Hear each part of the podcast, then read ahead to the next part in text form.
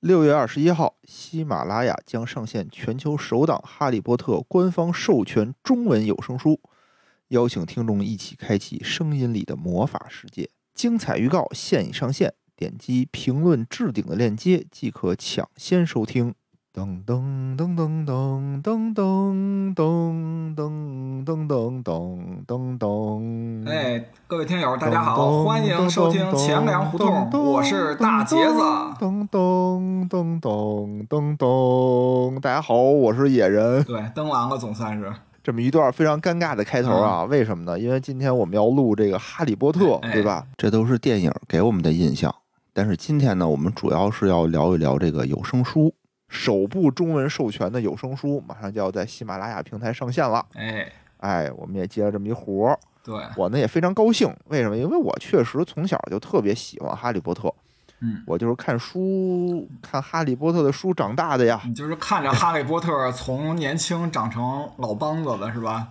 哎，还真是，还真是和《哈利波特》有一段非常不解的情缘。那会儿有一阵儿中考吧，然后哦嗯心情特别不好，反正一看《哈利波特》，嗯心情就好了，然后就能好好学习，踏踏实实的学习了。嗯，其实我们这主播和哈利波特都有一段这个故事，有故事。但是这个故事呢，我们今天就不详细展开的去讲了，是因为我们在这个六月底啊，六月二十六号的时候晚上七点，哎哎，，会有一个直播，嗯，到时候呢，我想是咱们再好好的聊一聊嗯相关的、相关的经历，好吧？今天呢，这些东西我们就先不聊了，对对聊点这个专业的，对吧？嗯我们这个一档这个金融科普类的电台，对，但是愣能和哈利波特搭上关系。我操，这多难呀！嗯， 这真是想秃了头。行吧，那咱们今天就好好哎聊聊这个《哈利波特》魔法世界里的经济学。哦哎，我觉得这个标题一打出来啊，就是特别的魔法，特别的魔幻。嗯，就是其实魔法世界吧，它有没有经济学，咱也还得两说。嗯，从小的时候，咱们有一个被这个书里头误导的一个概念，什么东西？就是这个古灵阁到底是个什么机构？嗯，因为书里头吧，它是说这个古灵阁叫做巫师银行，对没吧？错，对。所所所以打小的时候，我们就觉得说它是一个银行，为什么巫师银行就是银行呢？因为它叫银行啊。我从小就觉得它是一个正经的银行，有存款、有取款，对吧？有贷款的这么业务。你想，它那个布局也和那个银行的感觉差不多你，去，你去全是那种高贵 你去中国人民银行取个钱去，抬杠。你是不是最近看相声抬抬杠了？你看你去国开行取个钱，它是面中面向个人的嘛，对吧？哈利波特都能去。我从小啊，真的就是觉得它是一个就是个人那种商业银行，是对吧？对你想，它一进去都可以取钱，嗯，对吧？而且呢，其实你到这个这个欧洲啊，你要去过欧洲，你会发现他们那儿那个银行好多的装修布置，就就跟那个古灵阁里的装修布置差不多。哦，哎，你去过欧洲吗？ 我没去过，那你扯什么呀？我去过澳洲嘛，哦，对对对，去澳洲，澳洲它不是说那种现代的银行啊嗯啊，嗯它有的那种比较古老的那种银行，它那种就是一进去就是这种古香古色的感觉，全是高贵，嗯全是那种高贵那种哦，木质的对对对，啊，就是特别像。嗯对，所以我打小就觉得说，哎，这就是一银行，嗯对？吧？它应该有个人这些业务。但是到现在为止啊，我就重新温温习的时候，我才发现，嗯其实它不是一银行。你仔细想想，嗯，因为银行核心业务叫什么？存贷会是吧？对呀、你首先你得有存款，你才能贷款，对吧？嗯现在银行是怎么样啊？你把储户的是钱储存进去，对，然后银行有支配这笔钱的权利，嗯然后再给它放贷贷出去，哎这是现代银行的一个基础基础的运营模式。对但你想，古灵阁里它就没存款，嗯，你像哈利那个那个钱是存哪儿啊？是存他的一个一个什么钱库、金库里头，对等于就是实物黄金存在那儿，你还嗯得个人有密码、有钥匙，对，你才能打开。其实古灵阁是对他的这些东西是没有使用权的，而且古人阁是不是也没有分支机构啊？好像没有吧？他们是不是也不需要分支机构啊？哦，因为他们没这听说过个能叫什么瞬移瞬移对能瞬对，所以对人他家们人就不受限制，对就是找一个找一个那个烟囱锅炉。啊撒哦，个不灰，是锅炉，烟烟囱，对，啊烟囱，撒一灰，啪就到了。嗯，他呢没法用这种存款的情况下，他就没法贷款。哎，对，所以它其实你要说比较接近的，就有点像那个中国古代的那种，呃，钱庄，我觉着。嗯就是我我个人觉得，就是钱庄吧，比那种票号还要再早一点，因为钱庄我我觉着其实可能也放点印子钱啊，但是主要还是存，因为钱庄应该也是不是也没有利息，对吧？也没有利息，然后你还得给人家掏点保管费什么的。这样吧，咱们先还是带着大家先回顾一下古灵阁是一个什么样的地方，怎么样？好嗯好，就是书里头介绍啊，说这个古灵阁的金库是位于伦敦地下数百千米的地方，哎。就是特别特别深的一个地方，嗯，就反正地壳之下，地壳之下，然后每个人呢都有一个编号，对吧？嗯都有一个小房子，嗯，比如说这个七百一十三也号不金是也库不，是每个人都有个小房子，你这说的跟墓地似的，每个人都有个小 房子，不就是那个小房子吗？不就是你存得东西你的地得儿，掏钱租，啊对对对越 来越越来越像对，就是你掏钱你就有能 那么一我有个个小房房，子，对，对吧？小屋子也不叫小房子吧，有一个小屋子，对一进去有一编号，嗯你比如说这个七百一十三号就是啊邓布利多哎，的这么一个小小屋子，嗯，对吧？里头存的是这个骨灰，呃，不是，里头存的是这个魔法石。石，对，哎，然后哈利波特也有他自己的这个小屋子，嗯里头呢就存着他父母给他留下的这个金银财宝没错，一大笔遗产，哦，一大笔遗产。而且这个每个金库和金库之间的这个叫什么防盗措施啊，还不太一样哎没，错防盗手段还不太一样。哎，这个呃哈利波特好像是用的钥匙，对吧？嗯用一把钥匙就开开了。但是那个邓布利多那个呢，就比较先进，嗯，就不是用钥匙了，就开始用这个魔法念咒了，就就就相当于是好像双人录入吧，就像就像密码一样，密码加指纹，密码加指纹，然后还可能得加上妖精他的什么魔法什么的，嗯就对着那个门比划比划，然后这个门就开了。而且呢，这个古灵阁的这个防盗的手段好像非常的残暴啊，就是说，如果不是你这个本人来开这个门儿，是外人来开的门儿的话，就会被这个门吸进去，哦，吸到这个门里头来，哎，就是而且呢，这个你吸进去你就出不来。虽然说这个这个妖精啊，当时在这古灵阁里打工的都是妖精，对吧？小妖精，嗯他们会来检查，说看看有没有人被这个门吸进去啊。嗯，但是差不多好像是每十年才来检查一次，基本上吸进去你就出不来，就只能嗯死在里头就了。得你得赶那个什么九，上次检查九年零几个月，对吧？零十一个 月二十九天吸进去应该还可以。对对对，而且他们这个吧，就是我记得小说刚开始的时候就给营造了一个非常非常怎么说呢神秘的色彩，就是说没有人会会来偷这个古灵阁的东西，谁要动他这个古灵阁的心思，嗯谁就是疯了，对吧？哦，就说他妖精的魔法比人类的魔法要强大的多。嗯，但是妖就精反是不正是人类的手下败将？还是对呀、其实这块儿我也挺奇怪的，就是妖精那么厉害，但是好像好多小妖精还都是被人类所奴役，历史这我也上没太历明史白为上肯什么。定还有很多伟大的魔法师。古灵阁虽然在书里写的这么厉害吧，嗯但是从第一本书开始啊，他就感觉并没有拦住任何人。就是随心所欲，想进就进，是吧？跟逛自己家大门儿一样。对啊，就是基本上说，哎呦，谁来了嗯，然后是谁也不知道，嗯，对吧？然后后来就是，即使是弱鸡如哈 利，就是哈利那时候没什么魔法，啊对吧？好像也是也从这里头偷出点什么东西来。哎，真是。所以，哦所以说这这个不是很方安全这方面，其实古灵阁，我要本来开始说这业务啊，可能跟银行这保管箱有点像，对吧？那你再这么嗯说的话，其实跟银行差远了。嗯，我差远了，真是差远可了。能平时大家也不怎么接触这个保管箱业务，对吧？反正这吧，这个东西吧，我觉得在银行里头也算是一个比较偏门的一个业务，没错，对，对吧？和咱们主营业务来比比较偏门，而且使的人肯定也都是那种大户，普通嗯，人接触的也不多。其实其实可以这样说，就是银银行的保管箱，其实随着这几年科技进步啊，也有一些发展。我先讲最传统的那种保管箱，其实就是讲讲咱们现在这个麻瓜世界里的这个保管箱和它这古灵阁比，嗯谁更安全，谁更好用？麻瓜好吧世界的古灵阁实际上是这样的，就最早的嗯其实跟古灵阁有点类似，就是说呢，有一个库房，对吧？库房里有一堆箱子，箱子都在柜子上头。然后呢，你都在柜子上。对，哦因为你你箱子是一个一个柜子，它得保存好嘛，排成一排，横横横平竖直的，对吧？那么摆着嘛，都在都在柜子上。明白？哎，是不是好多那种什么间谍片儿里也会啊就是都有啊？有点嗨，其实就跟咱们去洗浴中心洗澡的那柜子也差不 多少，唯一的就是那柜子能、哦这样那柜子就能拿下来嘛，对吧？一般我说我要去办保管箱业务，对吧？开保管箱业务，我也去柜台嘛，然后呃，跟办银行正常业务一样，上看你身份证啊，对吧？录指纹啊，对，然后登记啊，然后说您想租个多大的柜子箱子呀，对吧？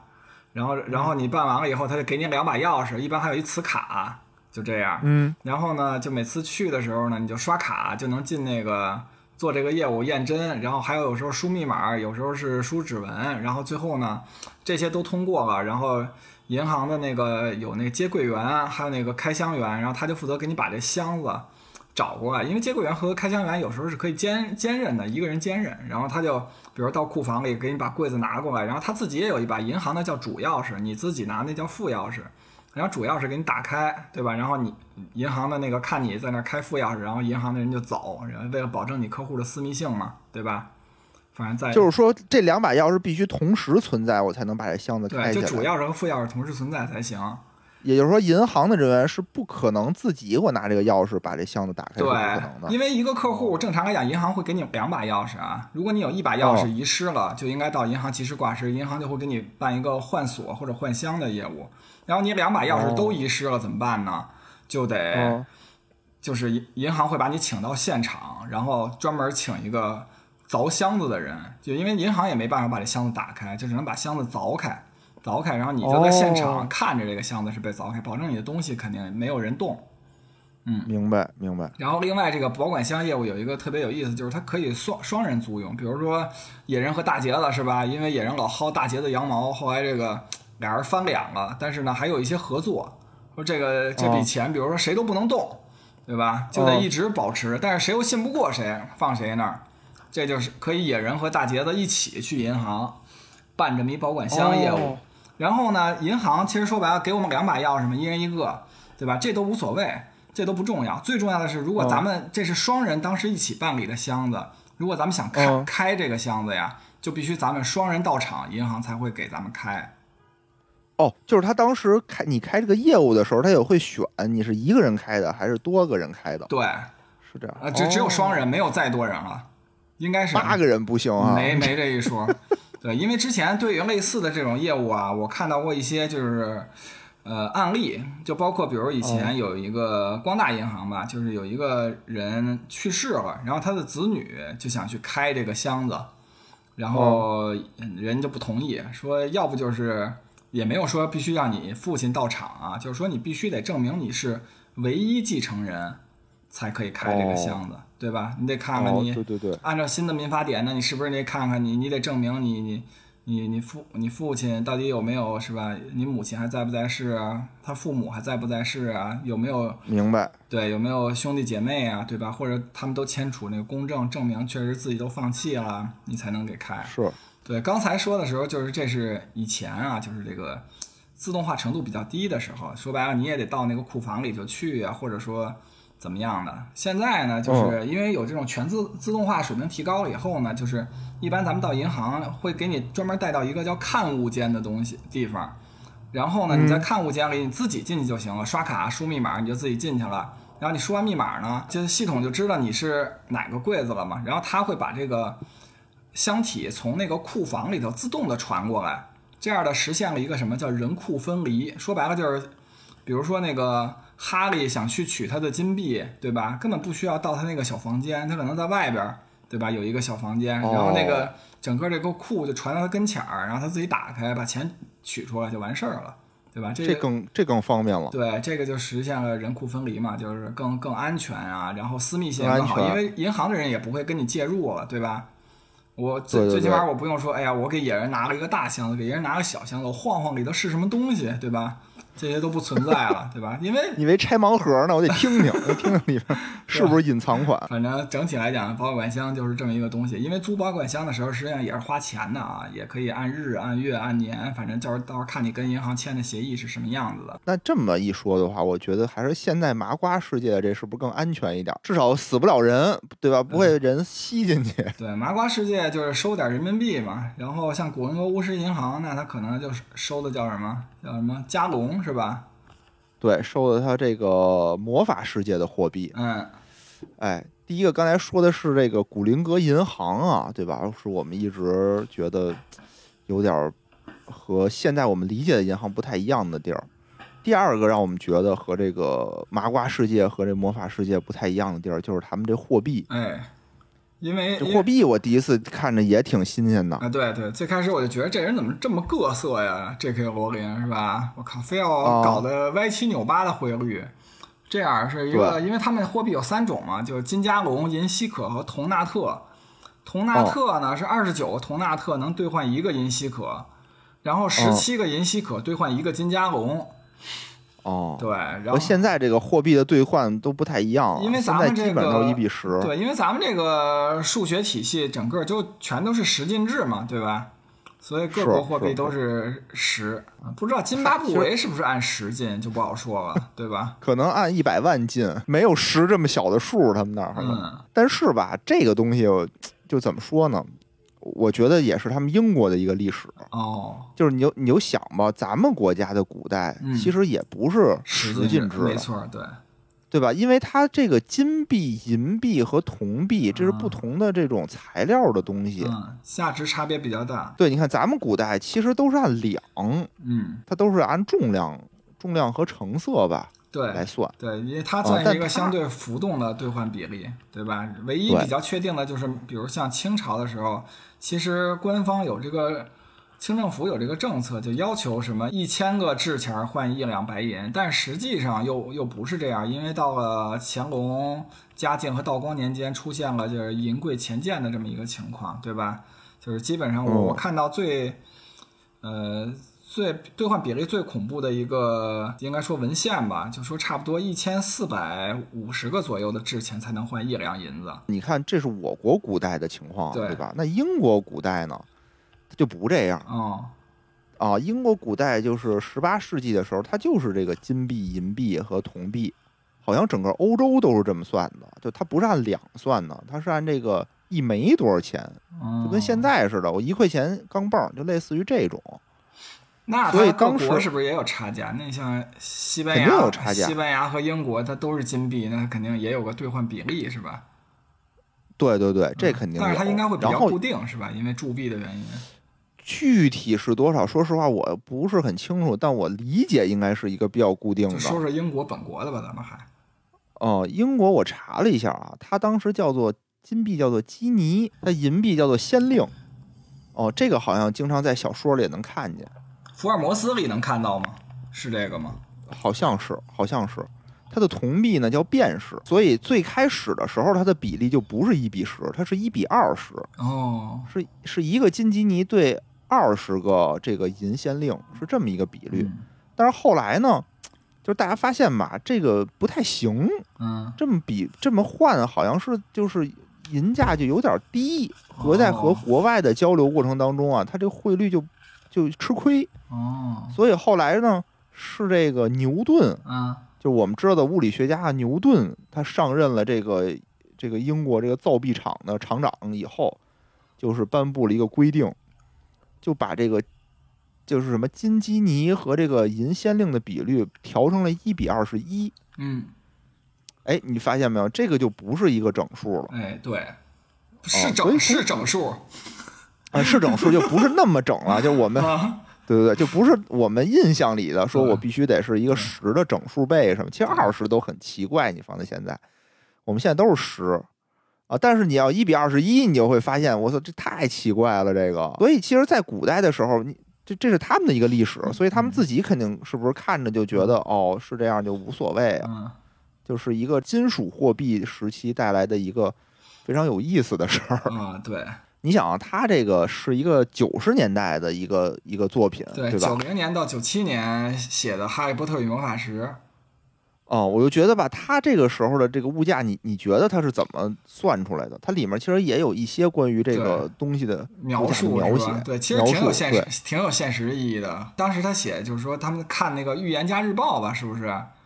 一对一份《预言家日报》是五个铜纳特。那其实哦你想想，咱们那个年代买一份《北京晚报》也就差不多五毛钱吧，对吧？所以差不多所以说我们把一个铜纳特就可以兑换成一毛钱人民币。然后刚才说呢，哦二十九个铜纳特就相当于一个银西可，那也就是嗯一个银币就是三块钱人民币。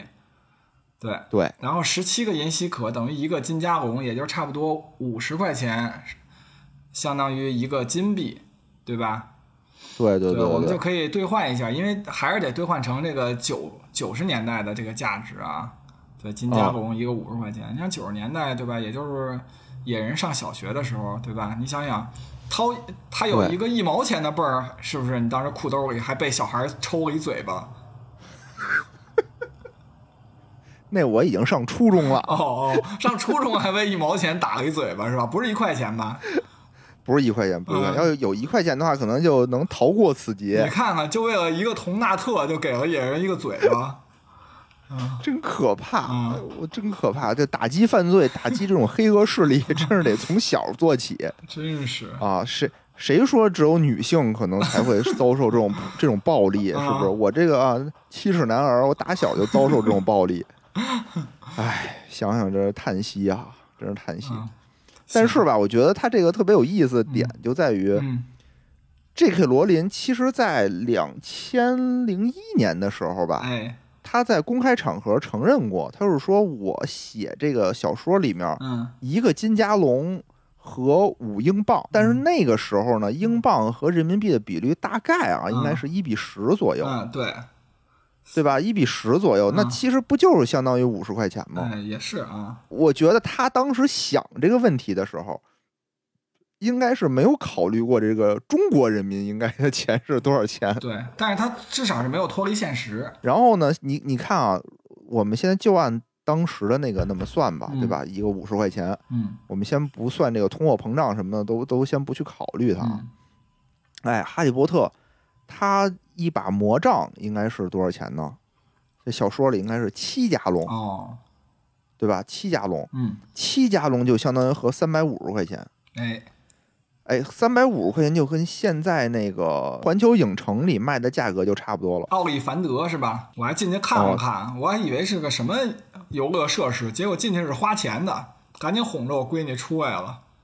哎，但是它那个游乐设施里头，它是小孩儿是可以跟里头玩一玩的。奥利凡他德排大队奥利凡德不就是进去以后，他就让几个小我进去的时候，因为我带我闺女俩，我们俩去的，就一堆小孩儿，然后我在后头就跟一堆一堆妈妈就在那儿后头站着看，然后他就指真幸他福真是，然后他就指了一个小孩儿上去，然后就说说那老头儿就跟他比划说这个什么魔杖什么，后来出来的时候，我就看那个小孩儿叫着那小孩儿跟他妈说妈妈，我想买一根儿，它就百分之百的复刻了那个小说里的那么一个场景嘛，嗯，相当于他就给你这个小朋友挑一根魔杖，哎，然后就突然间周围就响起了音乐，然后周围的光都亮了，然后就嗯啊开始颤动说这根魔杖就是你什么天选之子，嗯，就是你们俩非常的登对，非常的非常的合，嗯然后对吧？小孩儿又又没有咱们大人这么多心眼儿，就觉得他说的是对的。其实当时那个店主，我觉得他是不是应该也要识别一下客户更好，不能随便挑一下，这得看谁有消费能力，然后叫谁家的孩子，对不对？一看你就有消费能力，其实我有对吧消费他能们力啊应该，因为当时我对啊当时我已经就是准备我闺女要什么我都给买，嗯，嗯。但你闺女不要，是后来吧？我闺女在那儿，最后她进什么项目都想要，最后买了一恐龙，真棒。嗯，真棒！带你闺女好好听听咱们这有声书，我觉得听完了以后，下次她再去可能就得要魔杖了。没问题，爸爸都给买，你看啊，这哈利波特这魔杖对吧？七加龙差不多。然后他呢有一把扫把，哎，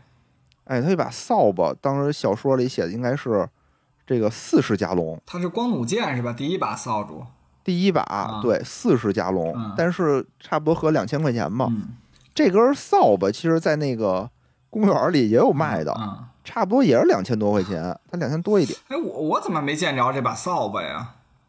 你是啊他他你可是能买的人少哦，他买的人少。 跟扫地大妈那儿也是买了把扫把对，谁没事嗯买把扫把回去？啊？你当时不它买？是一个你当时塑料不买了一个就是那个什么猫头鹰，叫什么海什么威是吧？海不是不叫啊安妮对对海瑟薇是吧？就叫海瑟薇真的吗？啊，真的真的，哦，呃，是吧？ 我也忘了。但那猫头鹰挺好玩的，嗯，真的多少钱我不记得了，我我忘了。我一直想哦顺走，还挺贵的，好像。对呀、那那嗯真挺好玩。然后你的手还能伸进去，然后等于做那个转它的脑袋。是对所以啊，咱们就刚才说说这个这个魔法世界啊，魔法世界这个价格，货币对，价格，哎，嗯和现在和我们现在这个世界的这个价格，嗯，哎，有点相像。有点想想，对，然后我们再说说其他物价是什么样的吧，嗯比如说这个哈利在这个霍格沃兹的列车上嗯，是吧，买了一大堆零哎，食，对，有印象。当时我看到那嗯儿的时候特羡慕，哇，这么多什么什么棒棒糖，还有一个什么鼻涕鼻涕糖豆儿什么的，是吧？鼻涕糖豆，然后还有那个什么巧克力蛙，嗯，你发现没啊有？对对那个对巧克力蛙特别神奇，就是和现在的盲盒是如出一 辙，对吧？就等于是它里面是其实东西吃不吃的无所谓，它就要里面的卡片儿，哎，对跟，当时咱们那小浣熊卡片儿一样水浒卡，啊，水浒卡差不多。他当时花了多少钱呢？花了十一西可七纳特，哦其实花了相三十多块钱，哦，三十多块钱，其实不是很多，嗯，但是呢，给这个罗恩馋得够呛。就是小说里说啊，说他们家在古灵阁也有这么一个金库，嗯，但是在金库里呢，只有一个金家龙哦，和有一大堆零钱，小时候真是三十多块钱，真是花不起。真是花不起。对对，然后还有呢，就是他们这个三杯黄油啤酒的价格是六西可嗯，啊、但是六六西西可可和十八18块钱这个这个价格就和现在比就稍微差的有点多了，因为在这个公园里头啊，嗯，在这环球影城里头，一杯黄油啤酒就三十块钱，我，但是我听说特哦所以它这个齁，所以我就没买。呃巨难喝，真的嗯巨难喝，嗯不是一般的难 喝，就尽量别买。嗯反正我没喝出好喝来，嗯嗯。然后还有比如说这个罗恩他爸，嗯，不是有辆汽车吗？哎对吧？对在第二部密室里头被他们毁掉那辆车嗯，是多少钱买的呢？是五十金加龙买的一辆报废车，五十斤加我两千五两千五，对，啊买了一辆报废的车。啊，差不多也就这价儿。因为我对吧因为这对，因为我九两千零七年我还买了一辆九六年的车，啊，就十一年的捷达，特别老，哦特别老，特别破，然后就一万两千块钱买的，嚯、对吧？你想它要报废，为什么你当时要买一辆这么老的车呢？就是一个是没钱，另外一个就是上班离家太远了。那会儿北京也还稍微有一点堵车，刚开始哦，离家四十五公里呢。但是那会儿油价太会过，但是那会儿油价没这么贵。那会儿要油价，我要早知道有十块钱一升，我靠，废了。啊然后呢，还有一些东西啊，你比如说罗恩他们全家啊，嗯，在这个《预言家日报》的时候中了一个奖、哦，对，啊，嗯中力了一个头等奖，七百金加龙的奖金嗯嚯，就合三万多块钱吧，三万，对，三万五。对，和三万多块钱。他们呢，就等于全家人拿这笔钱去埃及玩了一趟。嗯就他们这种消费观念也跟西方人差不多，啊反正就兜里不能有钱，必须都给花 了。对对对，嗯， 你说我要是说我的存款啊，嗯我的存款家里就剩一就剩五十块钱了，在银行里头，啊我中了点钱，我怎么着我得先存起来啊。啊，存起来是吧把大节奏的钱花了。他们这可倒好，还得先玩一是趟，去。人家这还挺潇洒的，说实话。嗯，然后还有一个就是这个小天狼星，哎，小天狼星布莱克布莱克的悬悬赏奖金啊啊，当时悬赏的奖金是一万加龙，哦，红色通缉令 A 号，对吧？嗯一万加龙和五十万。嗯，现在红色通缉令是是这个价儿吗？我我也不不知知道。道，红通可能是不是比就这不多不吧讲应该不讲钱了吧？都出国外了，我才能弄回来。我估计就是国内有时候那种什么 A 级通缉令，我看反正二十万、五十万的差不多也有，就最高悬赏的有。哦对，之前有个越狱的，不是就是在吉林那边对吧？什么哐哐，那个 好像那那大个神那太厉那个好像挺跑酷专家，对，那个好像挺贵的。然后还有这个三强争霸赛的奖金是一千加龙，嗯，你就想吧对，嗯五万块钱，我操，这真是什么有钱的人越来越有钱。是对，哈利就是当地，我觉得啊，在小说里头，哈利就就妥妥富二代没。错，嗯对，你就想吧，好像能，就是他不那么显摆，对吧？嗯显摆是马尔福特别显摆，嗯他们家特别有钱，穿的戴的都特别的显赫那样的是。但其实仔细你要算家产的话，哈利其实不见得比马尔福穷。哈利呢，相当于一是他父母给了他的嗯一部分钱，第二还有就是他的这个干爹，啊，对，干爹是谁我们就不说了。嗯我们就不说了啊。然后他干爹也给他一部分钱，干爹也是非常有有势力，嗯，嗯，也基本上属于那种独子，家里的大别墅什么的就都是他的了。没错。而且你想没，你知道不知道为什么哈利他们家这么有钱？哎呦，你想哈利他爸等于就是上上班儿，不是那个上完学没多少年，嗯就是也是在政府工作，对吧？因为哈利他爸叫詹姆斯，啊打篮球打得 好。你想他爸一公务员，按说小皇帝，按说他爸应该也没那么有钱，对吧？他为什么就那么有钱呢？嗯，后来啊，就是我看网上说，说是因为这都是他爷爷留下来的资产，哦，他爷爷特有钱。他爷爷为什么有钱呢？是因为他爷爷发明了一种什么洗发水、护发素的东西，张光幺零幺，对，就类似于这个。嗯说到后来，到现在这个社会，说有有有一个文章说说赫敏、嗯，当时那个参加什么 party 之前，就是得用那个东西打理自己的头发，哦，就好像就是这是一个专利，哦洗发水不就特有是生钱不是生发水对吧？我说错了，不是生发水，嗯洗发水啊、哦就张光幺零幺是不是也是洗？哦，不是，生我我听错了，生发的。应该是霸王，他发发明了可能霸王是吧？什么是大王？我不知道这产品。啊霸王啊，哦，霸王防脱呀、哦，霸王啊，哦，就成龙做广告那个。对对对嗯。然后我看网上有一梗特逗，说为什么这个斯内普嗯说一辈子不洗头？嗯，说就是因为， 就说就是因为这洗发水是波特他们家啊发波特明的，家哦的所以他对，所以他不洗头，为什么笑点在哪儿？我不。用你们家的东西。哦哦哦这这些梗到底是到底是什么意思啊？又听不明白，大家可以去听这个有哦，声书。啊我现在我现在是听明白了。然后我就在想，嗯就是你想啊，它是一个这个金本位的这么一种货币体系，对吧？嗯对，但是从我们的这个印象里啊，这个金本位它就是有弊端的。没错。你想，它在这个魔法世界里头，嗯它这个金子就是这么多。当时我记得小精灵说了，说我们这个金币啊，就是足金足两，嗯全是金子。嗯，它的金子和银子的兑换啊，是一定的，就是我一定是一比十十七，对，对吧？铜的我们就不去说了。但是在我们现在麻瓜的世界里，嗯哎，金子的价格和和银子银子的价是格浮动的哎嗯可，不是固定的，对，它是浮动的。这样里面可就有很大的套利的空间了。你如果作为一个麻瓜，嗯对吧？如果说你你是一麻瓜，你今明天我靠，你就是去这个霍格沃兹了，你就进入魔法世界，给你十个加龙，你怎么活下来？听了我们今天这档节目啊，嗯就教你怎么能在这个魔法世界里发大财。首先，魁地五奇百世六界杯就是三强争霸赛，到底谁夺冠军，对吧？下 注嗯那每届不一样啊，你不能光你不能背表啊，是不是嗯？那下一个人就指不定是谁了。首先，他这个金加龙和这个银稀可到底是不是足金足两的？嗯，我先告诉你一个结论，啊就是不是，哦，肯定不是足金足两的。为什么呢？就是因为你看啊，经过了一番的这个计算，刚才我们也说了，说这个金加龙大概合五十人民币，嗯，对吧？对，但是呢，你看啊，在两千年左右的时候，这个金子的价格差不多是两百七十美元一盎司。哎，当时的汇率是八点二七，对，基本上计算下来啊，合七十八块钱人民币哦一，克。嗯，哎，一克。当然了，今天是已经涨到四百块钱了，我们就先不说，就按当时的那个价格算啊，是，七十八块钱一克。那也就是说，我这一枚金加龙里其实的黄金含量是不到一克的。嗯，对吧？如果说我现在按现在的重量，比如我有十克，我这种一个全是金子，那你什么都不用干，你就跟那嗯儿拿着这金加龙出来卖，出来卖，卖完了以后你再换成金子回去变成金加龙，嗯，然后你再拿出来卖是，对吧？你就这么来回倒腾，哎你就能发大财。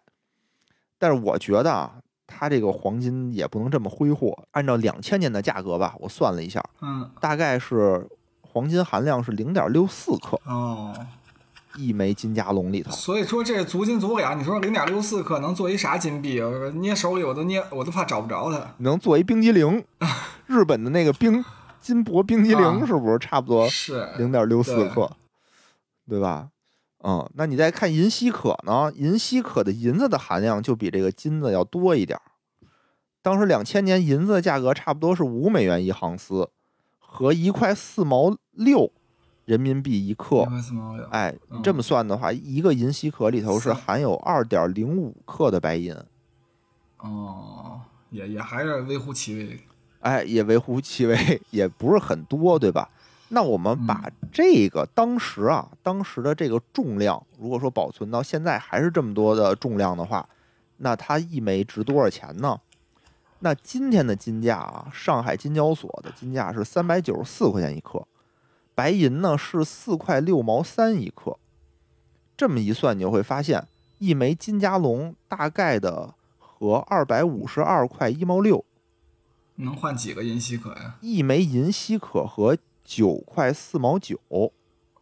哦，哦二十多个。对，这么一算下来呢，差不多是二十六枚，二十六点六枚哦银稀可，就一一个金加龙和二十六点六枚银稀可，大概是这样的哦一个、一个兑换比率。哎，明你白嗯你这你这么的时候，你再来看啊，我手里如果有十个金加龙，我应该怎么玩呢？十个金加龙到麻瓜的世界换成等量的银，哎，等价值的银。对，然后嗯呢，我拿等价值的银子再回到魔法世界，就能打造出二百六十枚银稀可。我这嗯二百六十枚银稀可，按一比十七的比率呢，就能换回十五枚金加龙，嗯，对吧？那十枚金加龙一下就变成一倒了手十五枚，对吧？一下就对增加我的身价就陡增百分之五十。我这么但是我觉着，但是我觉着吧，没这么简单。啊我觉得人家这个魔法世界，我靠，也不是傻子是吧？我估计他们应该有点什么防伪措施。就好比你说，哎，你看我用一百块钱人民币，对吧？我、嗯我这能买多少这个印刷人民币的这纸加燃料呢？对吧？可能能买什么一百一百份儿，对吧？但是你这么但是想、你啊，并不代表对，但是你这嗯么想，就是说，这个小精灵他们，他们既然作为这个发币的机构，对吧？作为发嗯币的机构，他们怎么去发这个金子呢？他肯定也得是收购金子，他得他得买对金子来，他才能造这个金币，对吧？那我就卖给他呀，我便宜点卖给他金，子金子呀，其实只是个基础材料。嗯。对不对？它还有工手手工费艺手工费呢。啊、这样吧，就是说我嗯全都给他刨除到百分之三十，算它的成本。手工费就收百分之五十，想下的心哎了，你你倒腾 吧。